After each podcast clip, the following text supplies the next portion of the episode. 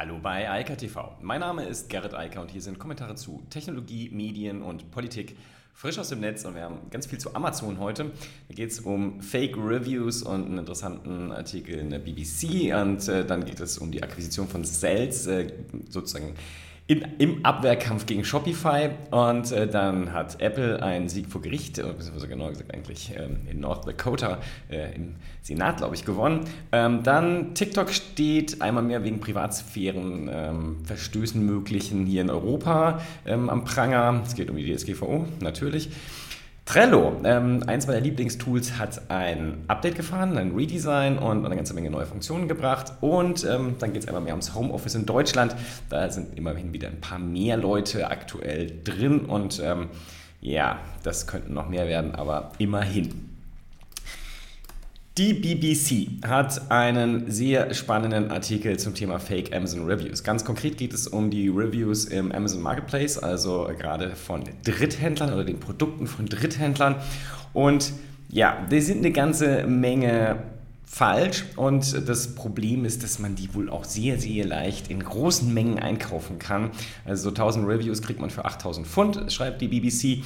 Ähm, ja, da kann man natürlich seine Produkte entsprechend pimpen lassen, aber ganz ehrlich, das Problem ähm, ist ja auch altbekannt. Es ist jetzt einmal mehr sozusagen am Pranger. Amazon sagt, wir kümmern uns darum, das ist jetzt die andere Art der Content Moderation im E-Commerce-Bereich. Ein Klassiker, ähm, übertrieben gute oder schlechte Kommentare, also Reviews rauszuschmeißen.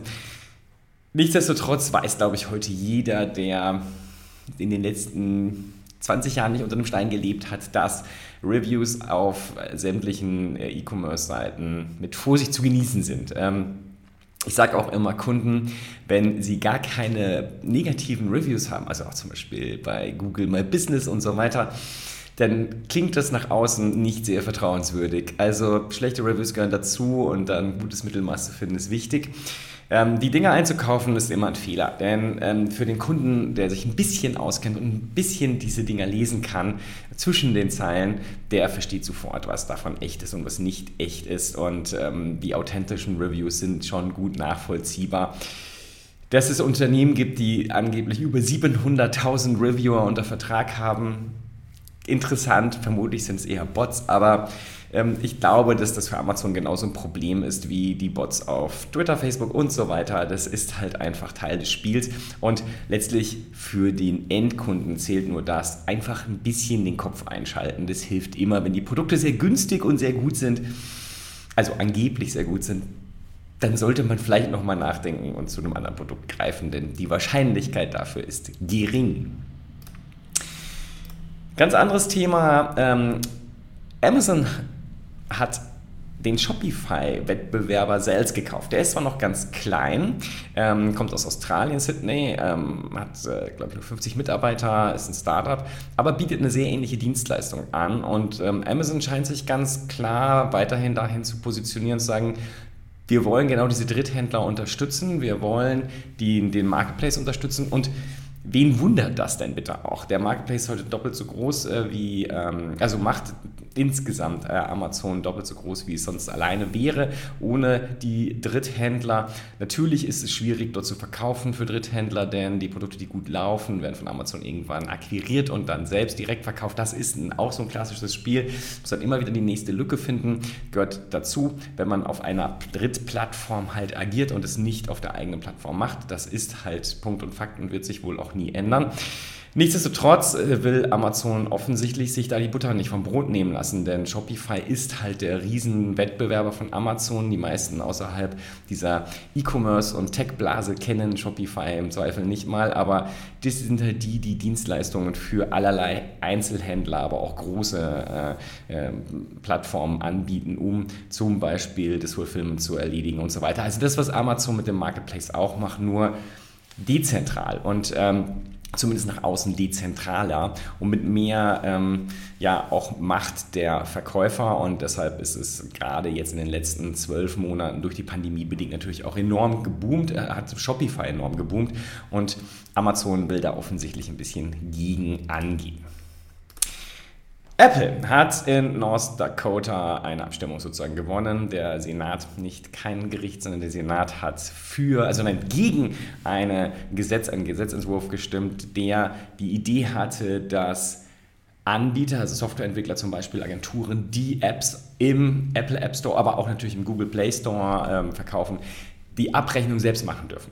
Und ähm, das Gesetz ist gescheitert und ich muss auch ganz ehrlich sagen, und ich habe es oft genug hier gesagt, das ist Teil dieses Spiels. Entweder man sagt, man will autark sein und autark verkaufen, sein eigenes Marketing machen, das eigene die eigene Fulfillment-Lösung machen und dann natürlich auch das eigene Bezahlsystem dahinter hängen. Alles wunderbar. Oder halt jeweils äh, individuelle Drittdienstleister benutzen. Alles gut.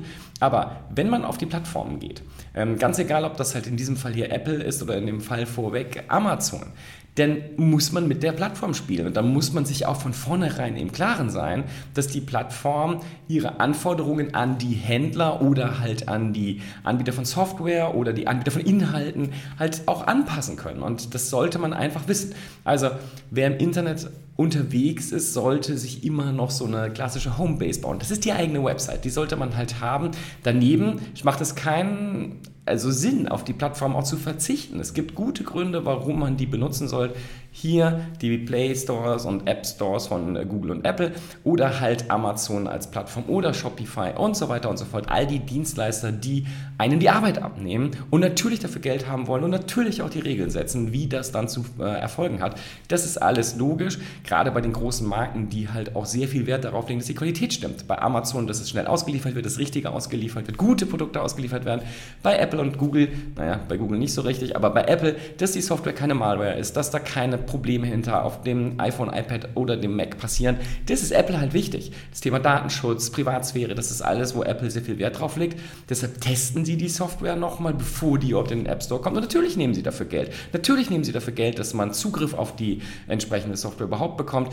Das sind alles Leistungen, die Apple halt erbringt. Und wenn man sich das genauer anschaut, ich glaube, der Schnitt ist nicht so schlecht. Also wenn man dort anbietet, gerade als kleinerer Anbieter und da Apple ja jetzt auch nochmal gerade für die ganz kleinen Anbieter die ähm, die äh, Sache deutlich günstiger gemacht hat. Jetzt seit, ich glaube, diesem Jahr ist das so, genau seit dem 1.1., glaube ich, ist die Sache doch eh meines Erachtens aus der Welt. Und wer richtig viel Kohle da verdient, ich meine, dann soll er sich halt irgendwann davon runterbewegen und auf eine andere Lösung setzen. Das ist ja auch möglich. Auch im Rahmen des App Stores kann man ja Dienstleistungen von der App trennen, auf eine Website bringen, auf der Website verkaufen. Aber da muss man sie halt auch da verkaufen und nicht die Marketingleistung im App Store wiederum ein, äh, benutzen, die Apple halt anbietet. Und die sind halt kostenpflichtig. Das ist halt so. Wenn man Leistungen haben will, muss man dafür zahlen.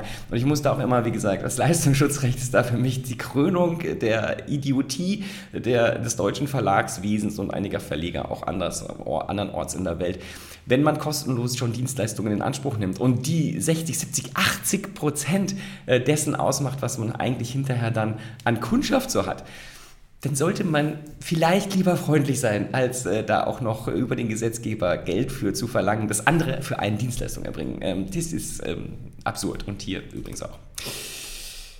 TikTok, ja. Ähm, TikTok ist, steht einmal mehr am Pranger, diesmal in Europa ähm, wegen ja, unklarer Werbebedingungen, also Schleichwerbung ist das eine Thema und dann aber auch wegen der AGB und spezifisch der Privatsphären-Thematik. Ähm, da ist man unglücklich ähm, und zwar genauer gesagt die europäischen, nicht Wettbewerbshüter, sondern die Verbraucherschützer haben die Verbraucherschutzbehörde und sagt, hier, so geht es nicht mehr, das sind Verstöße gegen die DSGVO sehr wahrscheinlich. Das Problem mit der DSGVO, das sieht man hier halt auch wieder, sie werden nicht durchgesetzt. Äh, durchgesetzt wird es gegen die kleinen oder auch die größeren noch, ja zum Glück die größeren wie HM, aber halt gegen die kleinen hier in Europa, während die Unternehmen, die von außen Dienstleistungen anbringen und gegen die die GDPR überhaupt eigentlich mal gedacht war, also Facebook, Google, aber natürlich auch TikTok, also ByteDance, also große Digitalkonzerne, da tut man halt nichts, obwohl ja die Sitze dieser Unternehmen in Europa sind und die ja auch bereit sind, sich da anzupassen. Da müsste halt viel stärker vorgegangen werden. Stattdessen baut man Ressourcen auf, um den kleinen, also den, äh, die KMUs hier in Europa zu gängeln, ähm, die letztlich äh, wenig in die Privatsphäre der Europäer tatsächlich eingreifen. Denn dazu fehlen ihnen die Mittel und äh, insofern, da wird einfach mit einem guten Gedanken, den es da gab, werden leider die Falschen getroffen. Das Gesetz ist halt, hatten wir gestern ja schon, leider eine Katastrophe. Trello. Ähm, das ist eines mit Abstand meiner Lieblingsprodukte und ich müsste hier eigentlich öfter darüber sprechen, weil äh, Trello ist so einfach, äh, dass es deshalb so viel Spaß macht. Trello ist ein digitales Kanban-Board. Ähm, wer im Homeoffice arbeitet und Trello nicht benutzt, also beziehungsweise die Firma, bei der er arbeitet, dann sollte er das mal ansprechen, denn Trello ist eine enorme äh, Verbesserung der Situation, wenn man Aufgaben, Projektmanagement virtualisieren will. Es ist einfach, die Strukturen dahinter sind Jahrzehnte alt, die Umsetzung ins Digitale und vor allem auch auf äh, die entsprechenden Telefone, also Apps sind sehr gut, dann kann sehr schön damit arbeiten. Jetzt gibt es noch ein Redesign, Trello sah immer schon sehr nett aus, hat jetzt auch noch mal ein bisschen gewonnen in der Optik und kriegt eine ganze Menge Funktionen dazu, allerdings nur in den Pro-Varianten. Nichtsdestotrotz, das ist sehr spannend. Trello äh, versucht sich mehr so ein bisschen mit Charts und ähnlichem in die Businesswelt reinzuschleichen. Denn Trello ist ja klassisch eher im Startup- und äh, KMU-Bereich unterwegs und vor allem bei auch kleineren Agenturen. Ähm, da ist äh, Trello groß geworden, hat mittlerweile 50 Millionen User. Das ist also auch mittlerweile ziemlich groß, wurde ja gekauft von Atlassian, weil Atlassian zu Recht Angst hatte, dass äh, Trello ein massiver Wettbewerber gegen Jira werden könnte und wenn Trello vielleicht von Microsoft oder Google gekauft worden wäre und die das ordentlich gegen gepflegt hätten, wäre das vielleicht auch unangenehm geworden für Atlassian. Ähm, nichtsdestotrotz, das gehört ja jetzt zusammen, das alles, kommt alles aus Australien sozusagen und äh, die äh, Situation ist halt die, man will es offensichtlich nicht sterben lassen. Das war immer meine Angst, nachdem Atlassian es gekauft hat, dass sie es äh, irgendwie dahin vegetieren lassen und das eigentlich geilere Produkt als Jira dann stirbt. Tut es aber nicht. Äh, Trello wird weiterentwickelt passiert gerade optisch und inhaltlich sind da eine ganze Menge Dinge passiert. Sollten sich die, die damit arbeiten, auf jeden Fall mal anschauen. Und die, die noch nicht damit arbeiten, ich kann wirklich nur dringend empfehlen, dass dies ein Tool sehr, sehr wirksam ist, wenn man in virtuellen Teams, also gerade jetzt im Homeoffice, zusammenarbeiten möchte. Sehr gute Software. Ja, Homeoffice. Ähm, okay, also, das ist spannend. So, zu viel Werbung. Ein Viertel der Erwerbstätigen, fast immerhin, sind wieder im Homeoffice gewesen im Januar, 24 Prozent. Ähm, das ist zwar weniger als im April, da waren es 27 Prozent, also April 2020 beim ersten Lockdown, aber immerhin ist es jetzt wieder angestiegen, nachdem im November und Dezember die Zahlen viel zu niedrig waren. Entschuldigung. Mich irritiert bis heute, dass ähm, Corona jetzt zwar eine ganze Menge Schwung gebracht hat in viele Unternehmen, sich überhaupt mit der Thematik zu beschäftigen, zu virtualisieren, zu dezentralisieren, die Mitarbeiter per Remote Work einzubinden, das ist ja alles alt. Ja, also wir reden ja über Technologien so wie Trello, Jira und so weiter ähm, und über Kollaborationssoftware, die ja seit Jahrzehnten im Einsatz ist, ja, seit den 90ern. So, und nur in Deutschland nicht. Deutschland hängt halt weiterhin hinterher und ich sehe zwar, dass dank in Anführungsstrichen Corona ein bisschen was sich bewegt hat, aber es ist immer noch viel zu wenig. Es könnte viel mehr sein. Also es gibt gute Studien dazu, die sagen, bis zu 50 Prozent der Erwerbstätigen in Deutschland könnten im Homeoffice jetzt arbeiten. Warum das also nur die Hälfte ist, das weiß ich nicht. Ähm, es liegt ganz offensichtlich auch an den Unternehmen. Das ist ein Problem der Unternehmenskultur. Und ich kann auch nur allen äh, Mitarbeitern empfehlen, ähm, wenn das eigene Unternehmen das nicht hinbekommt, ist das vielleicht das falsche Unternehmen. Ja, dann sollte man sich vielleicht mal umgucken, ob es da andere gibt, die solche Möglichkeiten anbieten. Denn unter dem Strich ist Remote Work nicht nur effektiver und effizienter für das Unternehmen, sondern halt auch natürlich viel, viel Lebensqualität für die Mitarbeitenden. Und ja, im Moment ist es schwierig, weil Kitas und Schulen nicht offen haben. Keine Frage. Aber das ist hier nicht der Normalzustand. Und das wird sich ja auch wieder geben in irgendwie, hoffe ich mal, sechs, zwölf Monaten. Wobei ich sage jetzt auch immer schon nicht mehr, auch wie so ein Politiker. Ähm, leider hat das mit dem Impfen ja nicht so richtig gut bisher geklappt. Also einkaufen können wir nicht in Europa. Leider. So, zurück zum Thema. Also, das Problem bei der ganzen Nummer ist nämlich auch jetzt in der Pandemie, wären viel mehr Leute im Homeoffice, würden mit sehr hoher Wahrscheinlichkeit die Fallzahlen zurückgehen. Denn das Büro ähm, und überhaupt die Arbeit ist heute halt einer der primären Ansteckungs-Hotspots. Ja? Und jetzt machen noch die Schulen wieder auf. Herzlichen Glückwunsch, dann ähm, kriegen wir die dritte Welle, ähm, die, glaube ich, niemand sehen wollte. Aber ich äh, habe das ungute Gefühl, dass im Moment so die Landesfürstchen in München und Düsseldorf massiv daran arbeiten, dass wir in diesem Jahr nochmal eine dritte Welle machen und den Scheiß nochmal zumachen dürfen. Ähm, bin mal gespannt, wie sich das dann so ähm, bei der Wahl im September auswirken wird, wenn das passieren sollte und das mit dem Impfen nicht schneller geht. Anyway, Was ich nicht verstehe, und ähm, das hat mit Politik nichts zu tun, ähm, sind die Unternehmen, die das Thema Homeoffice und Remote Work nicht wirklich jetzt ernst nehmen. Denn ich kann es nur noch mal wiederholen. Es gibt zwei ganz einfache betriebswirtschaftliche Gründe, warum man sich damit beschäftigen sollte. Erstens Mitarbeiter. Die Mitarbeiterinnengewinnung in Zukunft, das Human Resource Management, ohne ein ernsthaftes, gutes Homeoffice-Angebot, das kann man vergessen. Ja, also ähm, wer sich ein bisschen mit den aktuellen frischen Mitarbeitenden auf dem Arbeitsmarkt so kennt, die gerade jetzt fertig sind mit dem Studium oder in den nächsten Jahren fertig werden oder in den letzten fünf Jahren fertig geworden sind, die werden das nicht akzeptieren.